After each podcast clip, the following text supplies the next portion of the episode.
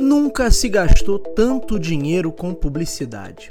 Só em 2022 foram mais de 730 bilhões de dólares aplicados em mídias de todos os tipos no mundo todo.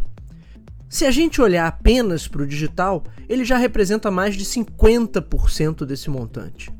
Algumas estimativas dão conta de que mais de 500 bilhões de dólares são investidos anualmente nas plataformas online. Mas apesar de todo esse gasto, nunca foi tão difícil prender a atenção das pessoas e conquistar o engajamento do público. A despeito de tudo que as empresas investem, muitos acreditam que a efetividade da publicidade nunca tem estado em um nível tão baixo. Os potenciais causadores desse efeito são inúmeros.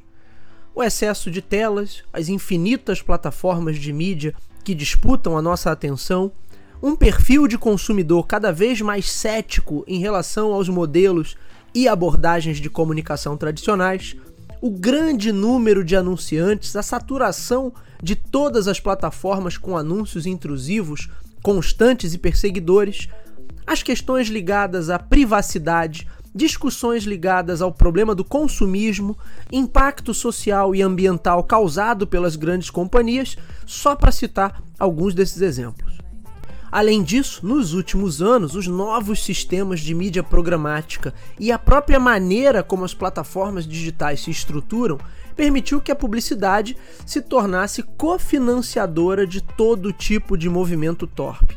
Dos imbecis aparentemente inofensivos do terraplanismo, passando por movimentos conspiratórios globais até a extrema-direita radical, o nazifascismo e todo o resto do excremento que uma sociedade doente é capaz de produzir.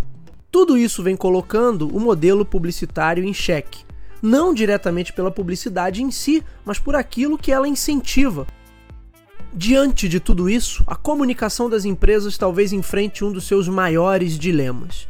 Como garantir sua presença em tantas plataformas diferentes? Como construir um diálogo que gere relevância e engajamento em ambientes tão saturados e ainda se esquivar de questões que são geradas pelas próprias plataformas, como a associação com conteúdos polêmicos, questionáveis e, em alguns casos, até criminosos. Olá! Eu sou Bruno Garcia, sou professor e profissional na área de marketing e business, e nessa minissérie especial do Talk to Biz, nós vamos discutir sobre o futuro da publicidade. Para isso, eu chamei quatro professores, quatro autoridades no assunto. José Telmo, mestre em administração e professor de marketing digital de instituições como Fundação Getúlio Vargas, ESPM e Faixa. Diogo Duarte, doutorando em comunicação e cultura, professor e consultor nas áreas de marketing e comunicação. Vitor Azevedo, mestre em administração e professor de marketing e inovação. E Vitor Lima, pós-doutor em administração e professor assistente de marketing da ESCP Business School em Madrid. A minha primeira pergunta para eles foi sobre a publicidade sendo constantemente bloqueada e criticada. Há uma crescente preocupação das pessoas com a publicidade invadindo seus espaços privados, entre aspas, não é, virtuais. E é justamente por isso que crescem também as soluções conhecidas como ad blockers, além das mecânicas de paywall, onde o usuário paga para acessar um serviço sem o inconveniente da publicidade. Então eu acredito que um primeiro grande questionamento é o quanto a publicidade digital poderia sofrer se um crescente número de usuários de fato optassem por ferramentas de bloqueio. E por que a publicidade se tornou um incômodo? Ela é realmente um incômodo? É um mal necessário? Ou ela pode voltar a se integrar às plataformas de comunicação? Esse é o ponto do nosso episódio de hoje.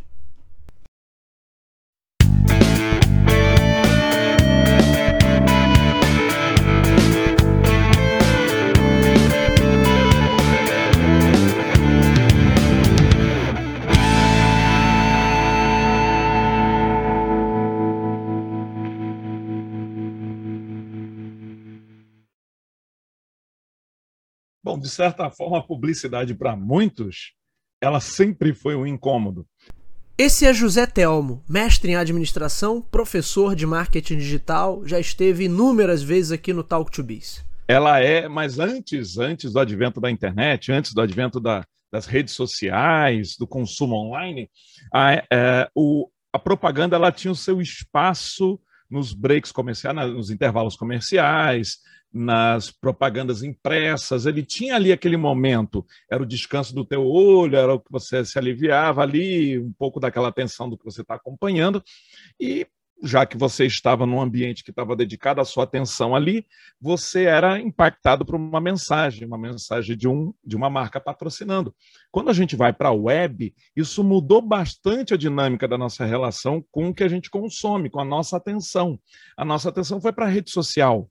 Então a gente foi para uma mídia que não mais é controlada, dominada e produzida por um único veículo. Facebook não produz conteúdo, o TikTok não produz conteúdo, o Instagram não produz, tudo bem, eles têm, eles têm lá os seus perfis dentro das próprias redes, mas você vai lá para ver outros produzindo.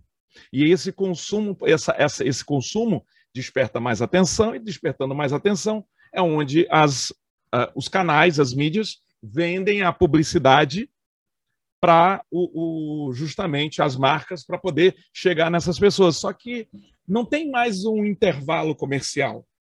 Você não está lá rolando e ah, agora um minuto para os nossos patrocinadores. Não tem mais isso.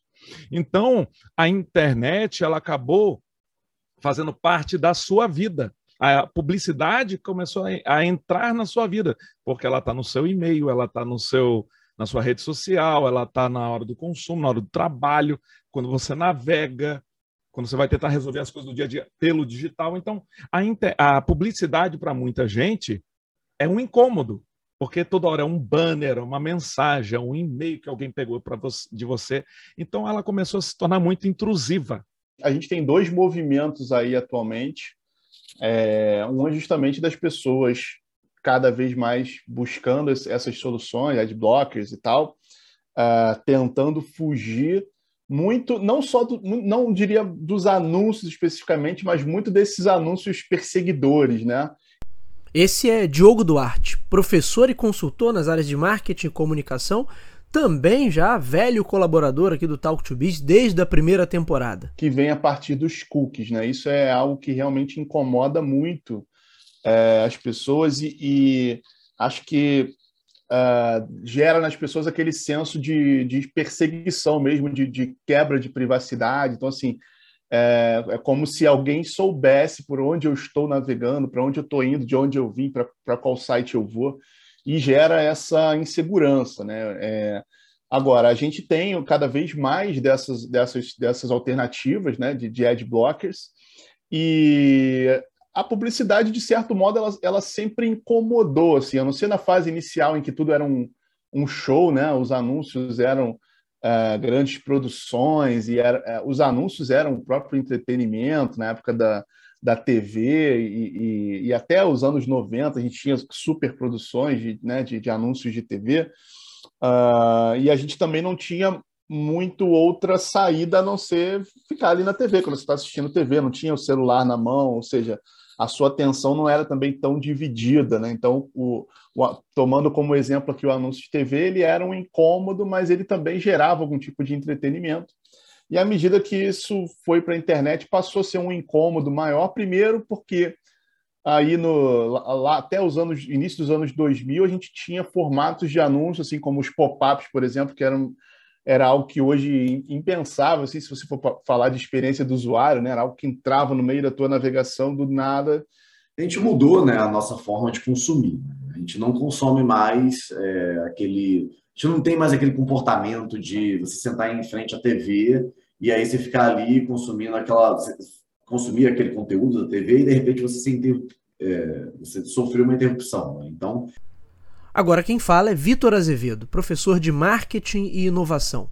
Essa mudança mudou a forma da gente consumir e mudou a forma da publicidade é, ser apresentada para a gente. Porque em vez de a gente ser interrompido, a gente agora é, é impactado pela, pela publicidade, tanto em interrupção quanto em consumo de marketing de conteúdo, por exemplo, em consumo de conteúdo. Né? A gente vai lá consumir algum tipo de conteúdo e, de repente, tem alguma coisa ali que influencia a gente a tomar algum, algum tipo de decisão.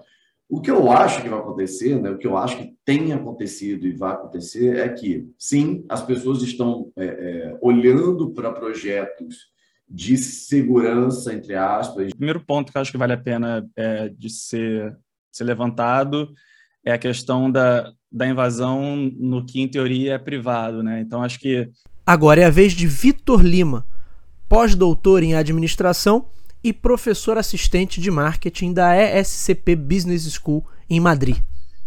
É, a própria ideia do que é público-privado ela é bastante complexa, porque é, pensa na pandemia, pensa em momentos de confinamento social, é, quando que o privado vira público, quando o público vira privado, ou seja, quando é que uma marca está invadindo de fato alguma coisa que é muito sua, muito particular, muito pessoal, e quando ela, na verdade, está sendo exposta para um número maior de pessoas. Então, é, é relativo, na minha cabeça, essa invasão de público-privado, nesse sentido, especialmente se você comparar mídia de massa, né, TV, jornal, é, é, cinema e por aí vai, com, com mídias mais hipersegmentadas ou mais digitais, como um banner, por exemplo, que você encontra na Globo.com ou um anúncio no Facebook.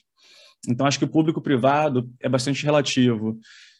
Quando você pensa em público-privado, é, especialmente em mídia social, há uma controvérsia, porque para você acessar o Facebook, você precisa logar. Então, você já está entrando num espaço que, em teoria, é privado, tem dono. Mas, ao mesmo tempo, seu perfil ali, ele, em teoria, é público.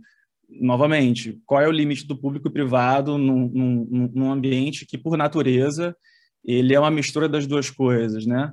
Enquanto consumidor, né? Estou pensando enquanto consumidor. Do ponto de vista de, de gestão, enquanto gestor, é, é importante que você entenda de que maneira esse público ou essa audiência entende essa diferença do que é meu e do que é nosso e do que é seu. Tem uma diferença grande aí. Né? As pessoas falam meu Facebook, meu Instagram. Só tem um, quer dizer, tem um outro problema nessa história que aí tem a ver com o modelo de negócios e, e com a publicidade enquanto ferramenta de geração de receita. Se você não paga para acessar um paywall, por exemplo, se você não paga uma, uma mensalidade como Netflix Streamings, por exemplo, cara, o que está sendo vendido ali é você. Isso é, é uma, né, você é o produto. Você enquanto dado.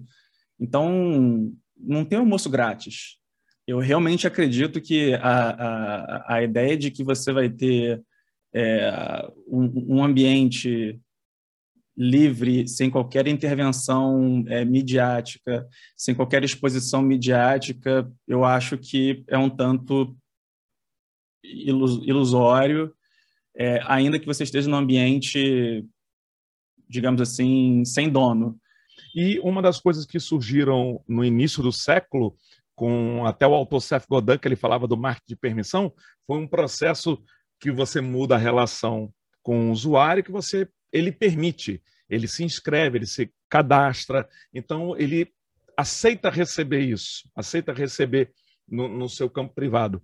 Mas nem todas funcionam assim, e, nem, e mesmo essas também têm aquele quê de, de vender, ofertar algo, trocar por uma mensagem, por um e-mail seu.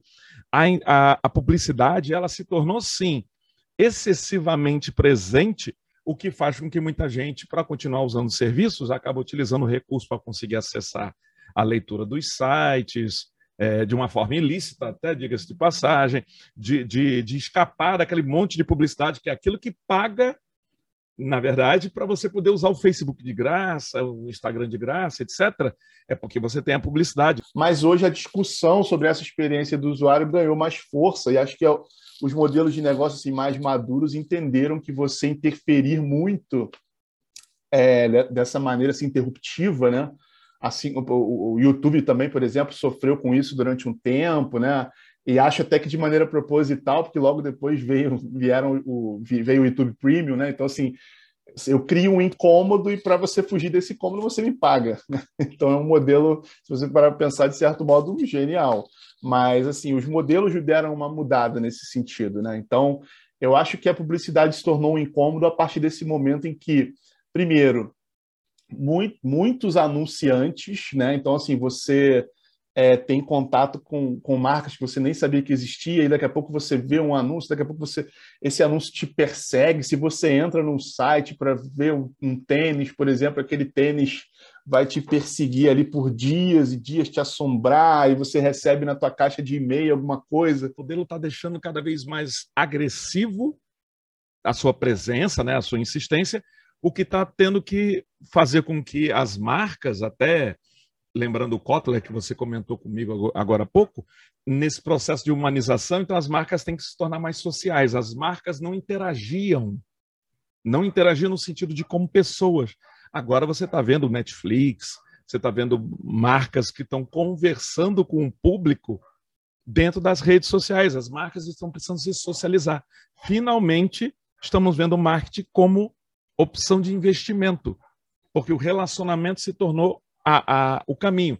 Não acho que vai acabar banner, não acho que vai acabar um monte do que a gente vê, mas talvez a gente vai ver um reposicionamento, uma ressignificação da publicidade, da relação da publicidade com o nosso público. Começar a aumentar é, de uma forma muito intensa é, a, a produção de conteúdo e a, a, a não publicidade é, de interrupção né? E a produção de conteúdo, cara, a gente não sabe, né? Se, se, aquele produto ele é uma coisa. Às vezes o produtor de conteúdo fala, mas às vezes não, porque o marketing de conteúdo é isso, né? O marketing de conteúdo não é você dizer o que é, né? É uma coisa de tipo, olha, tá aqui, é uma coisa que está implícita, né?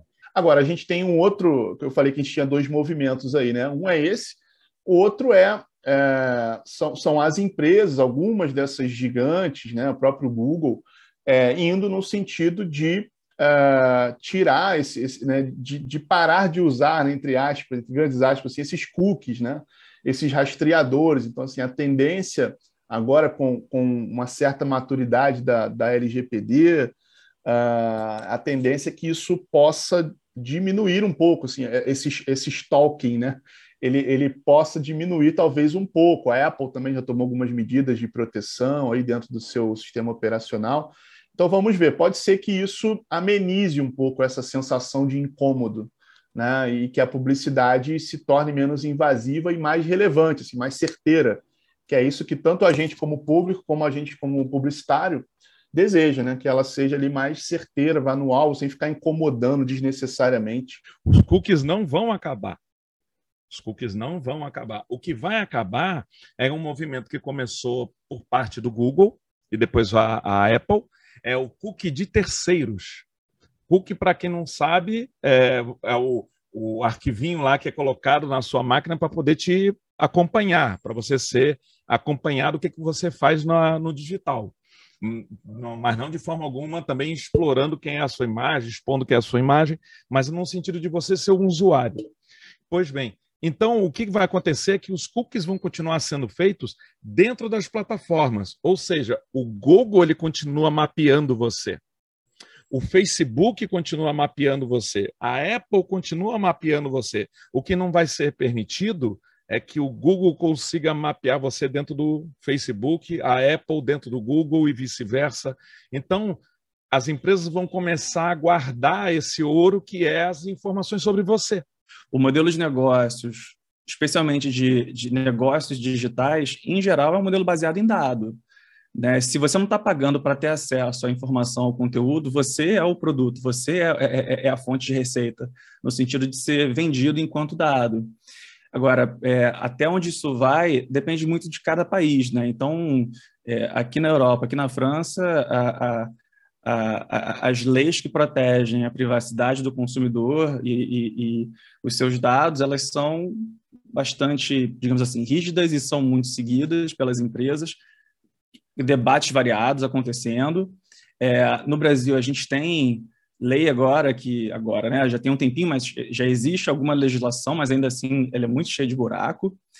Então, é, é, você vê que o, o modelo de negócio em termos de monetização, ele vai precisar ser ajustado, acredito eu, que em nível local e, obviamente, em nível global. Mas uma solução do tipo one size fits all, uma para todo mundo, como futuro da, da, da, desse modelo de monetização, para proteger e, e, respeitar o que é privado, eu assim, eu não consigo imaginar, pelo menos nesse momento.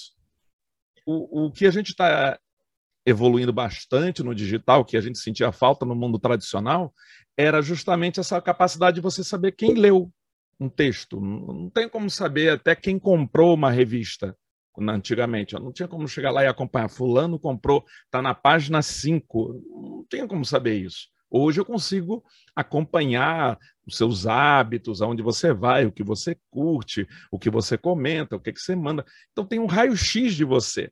E você, enquanto usuário.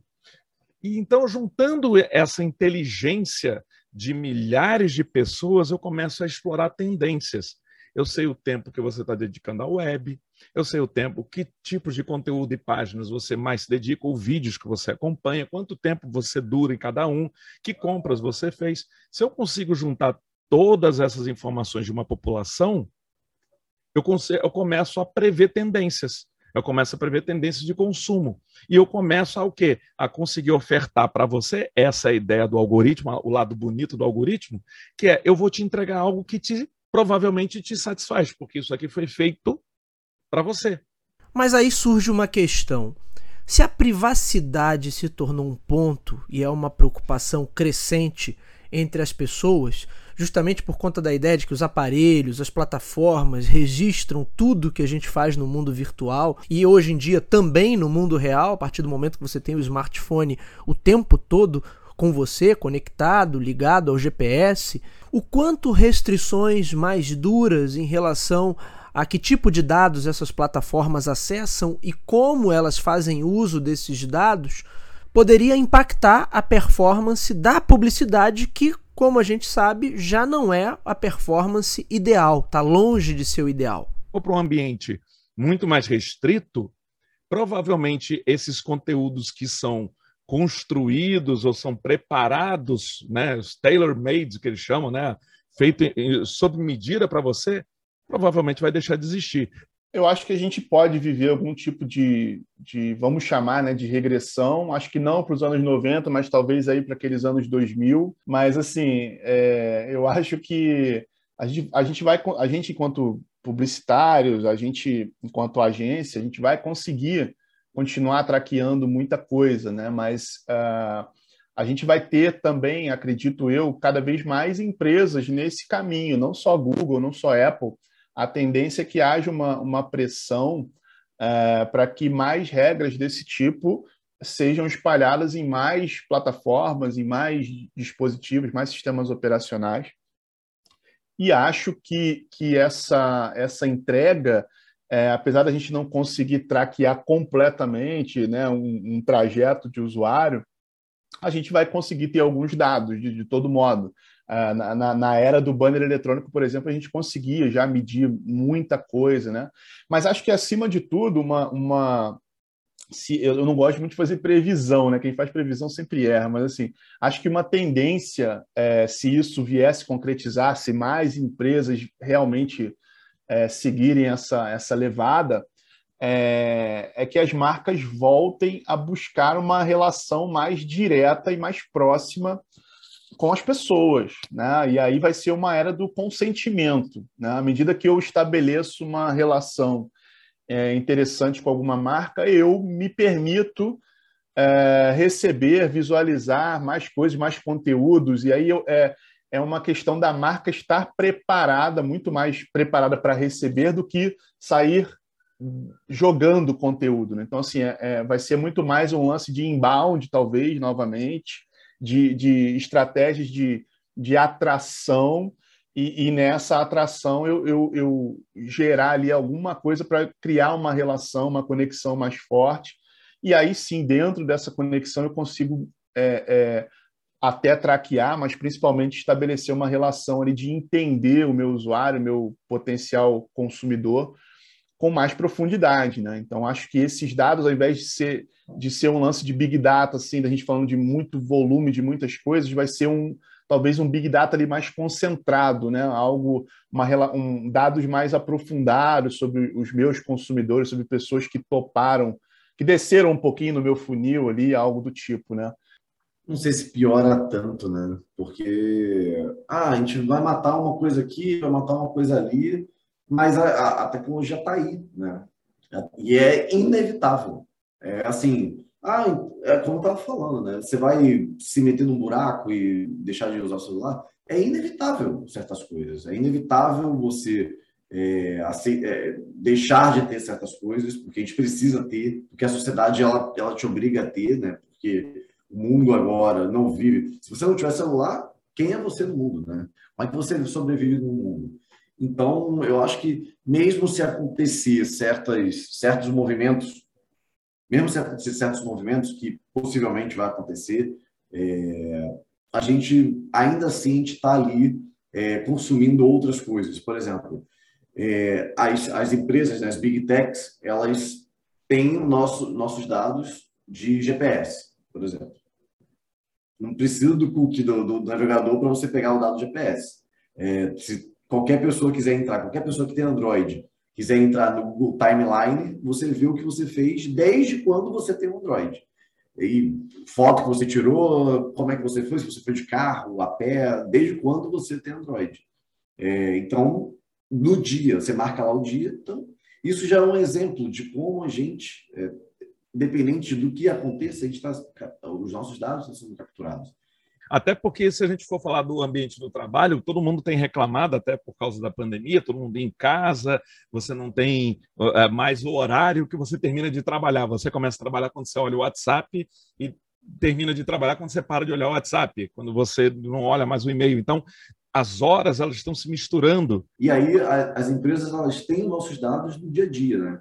Mas o que elas estão tentando fazer agora e possivelmente a gente vai aceitar é, é entender os nossos dados dentro de casa, né? os nossos dados do nosso comportamento, é, no, no, lugar onde é o lugar o ouro, né? O maior ouro é dentro de casa, não é na rua. Na rua é fácil o movimento que está acontecendo é para se fechar ainda mais esse cercadinho digital.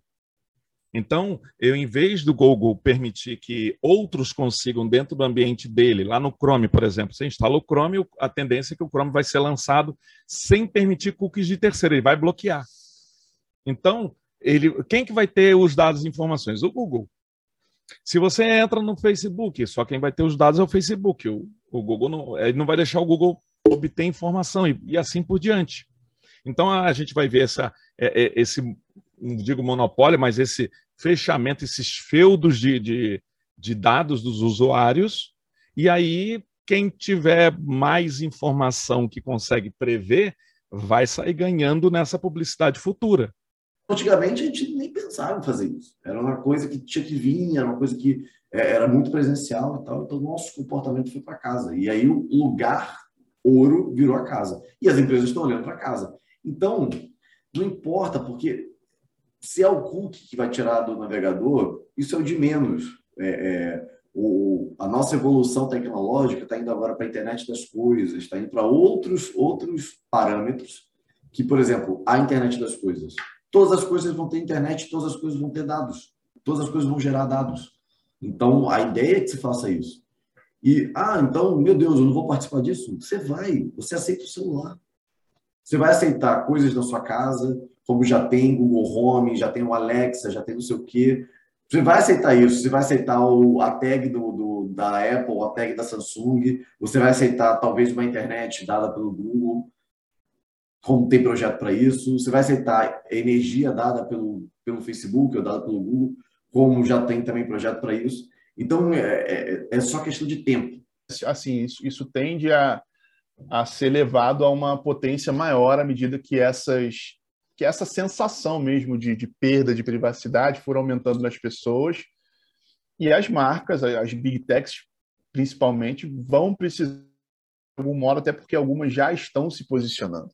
Então fica ruim para quem não se posiciona, né? É, algumas fizeram isso para ter um certo valor de pioneirismo nessa questão, mas quem fica para trás é, realmente não, não, vai, não vai conseguir colher muitos frutos, né? E pode ter prejuízos aí absurdos é, falando de público e acho que posteriormente até falando de legislação também, sanções e, e por aí vai, né? Perda de anunciantes, a gente já vê alguns movimentos é, dessa natureza. Então, acho que, que a entrega vai ser muito mais a partir do consumidor, né? Porque hoje a gente ainda vê, acho que é uma, uma era da internet de, de visualizações indesejadas, assim, né? De, falando de anúncio, você recebe muita coisa que você não quer. Por mais que haja tanta metrificação, tanta parametrização, tantos ajustes ali e análises em cima de dados, ainda há muita muita entrega assim equivocada, né? Então acho que com menos dados, talvez é, as empresas consigam ser mais certeiras e aí possam trabalhar mais detalhadamente em cima do, do, do seu público ali, né? Vamos ver, pode ser um caminho.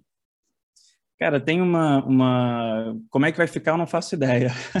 Acho que ninguém, ninguém é, tem exatamente muito claro o que vai ser, mas é, sempre, que, sempre que você encontra alguma barreira tecnológica, existe uma solução para essa mesma barreira. Então, você vai ter sempre uma, uma, uma, uma alguma alternativa, alguma saída para se conseguir fazer o que se deseja. É, bom ou ruim, fato. Né? A história mostra que quando, quando as pessoas querem, é, elas dão jeito e, para um lado ou para o outro, elas acabam fazendo ainda que isso seja é, irresponsável do ponto de vista ético e muitas das vezes criminoso, ilegal e por aí vai. Eu acho que algumas, alguns pontos importantes. O primeiro ponto é, é, enquanto gestor, é entender que esse, esse consumidor, essa audiência tem uma jornada e que a gente, muitas das vezes, no momento em que vai, em que acorda, que vai dormir, a gente vai deixando rastros digitais para onde passa, né? E Existem diversas formas de você coletar esses dados, esses rastros, fazer, obviamente, alguns cruzamentos estatísticos e, e consequentemente, traçar um perfil de, de, de público e, e, consequentemente, fazer a entrega de uma propaganda relevante para esse sujeito. É, de maneira muito simplificada e muito grosseira, isso é o que pode ser que é, continue acontecendo. Na verdade, é o que acontece. Né? É, esses cruzamentos de dados eles já são feitos mais ou menos dessa forma e a entrega é feita em função disso.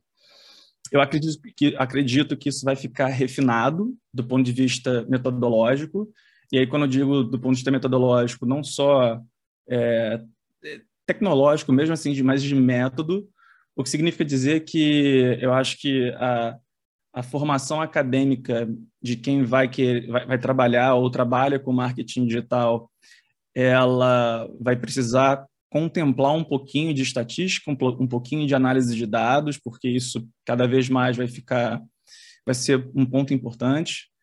Mas ao mesmo tempo a gente não pode esquecer que a gente é humano e que é, existe uma dimensão aí que um dado, um, um, um método puramente quantitativo ele não consegue alcançar, que é essa dimensão mais subjetiva, enfim, acho que isso é importante também de ser levado em consideração. E aí volta para a questão de conhecimento sobre a realidade, a jornada do seu público. Então, talvez para que você consiga é, não bypassar, mas jogar de acordo com a nova regra, eu acho que investimento em, em, em conhecimento sobre comportamentos de consumo, hábitos, é, a cultura por trás desse, desse consumidor, desse público, e o que eventualmente o faz fazer uma, uma compra, uma troca, enfim, um consumo, um ato de consumo, vai ser fundamental. Então, a publicidade não é que ela ela vai ser, ela já está sendo impactada, mas ela está se mudando, né? ela está se modificando para atingir esses diversos públicos que é, cada vez mais a gente está optando por segurança e privacidade. Né? Mesmo que essa segurança e essa privacidade ela seja é, meio que é, psicológica, seja alguma coisa assim. Porque a gente opta por isso, mas a gente usa o celular o dia todo. E, cara, contra o celular não tem como fazer, né? Você vai o quê? Quebrar o celular e viver numa fazenda, no meio do nada, debaixo, debaixo da terra? Porque, ah, mas eu vou viver na fazenda. Beleza, mas um satélite pode pegar. Então, assim, você vai ver debaixo da terra, no meio do nada, sem celular? Não. Então, a gente meio que aceita, né? A gente gosta disso, né? O ser humano gosta de aceitar certas coisas em troca de outras, né? É mais um placebo do que um, uma busca efetiva é. pela privacidade, né? É, é mais um placebo, exatamente. um ponto que eu acho que é muito fundamental aqui, apesar de eu, de eu insistir e recomendar muito que se estude é, estatística e análise de dados e tudo mais, porque é importante para caramba, principalmente para quem, de novo, quer trabalhar com marketing digital. E, mas, enfim, o, ponto aqui do, do meu parênteses é de que, em muitos casos, existe um, um fetiche, na realidade, quando a gente pensa em digital, né? porque tudo tem que ser digital, tudo é digital. Mas na verdade não, não tem que ser e não deve ser. Eu acho que a ideia de que todo mundo está conectado é, é, bom. Todo mundo é muita gente. Ninguém também é muita gente. Então, é, é, imagina que teu público ou, só, ou, ou, tua audiência, ela é uma audiência muito específica e que nunca nem ouviu falar em, em, em metaverso, está completamente é, fora do TikTok por que então ir para o TikTok? Por que então ir para o metaverso? Por que não apostar eventualmente em rádio, em, em jornal ou é, em alguma mídia que seja dita tradicional, com muitas aspas, ou, ou, uma mídia, muitas aspas, antiga? Por que não apostar numa, numa comunicação dessa se a audiência ou o público tem muito mais interesse e alinhamento com esse perfil de, de mídia do que com a digital? Então, muitas das vezes você está viajando, você está pelo nosso país. O Brasil é um país enorme. É, não dá para assumir que você vai fazer campanha de comunicação pensando em Rio, São Paulo, capital, e que o resto do Brasil se comporta da mesma forma enquanto consumidor de mídia. Né? O Brasil ainda é um país de TV, e TV aberta. É, acho que isso é, é, é, é importante. É, você não fazer investimento em, em mídias que são importantes para a audiência por modismo é extremamente perigoso. Então, volta ao meu, ao, ao, meu ponto, o entendimento de jornada de consumo de quem é essa audiência, cara, é, é, é talvez seja esse, talvez seja, talvez tenha, seja esse o pulo do gato, que na verdade sempre foi o pulo do gato. Conhecimento do teu público. Acho que essa fecha, fecha meu parênteses aqui.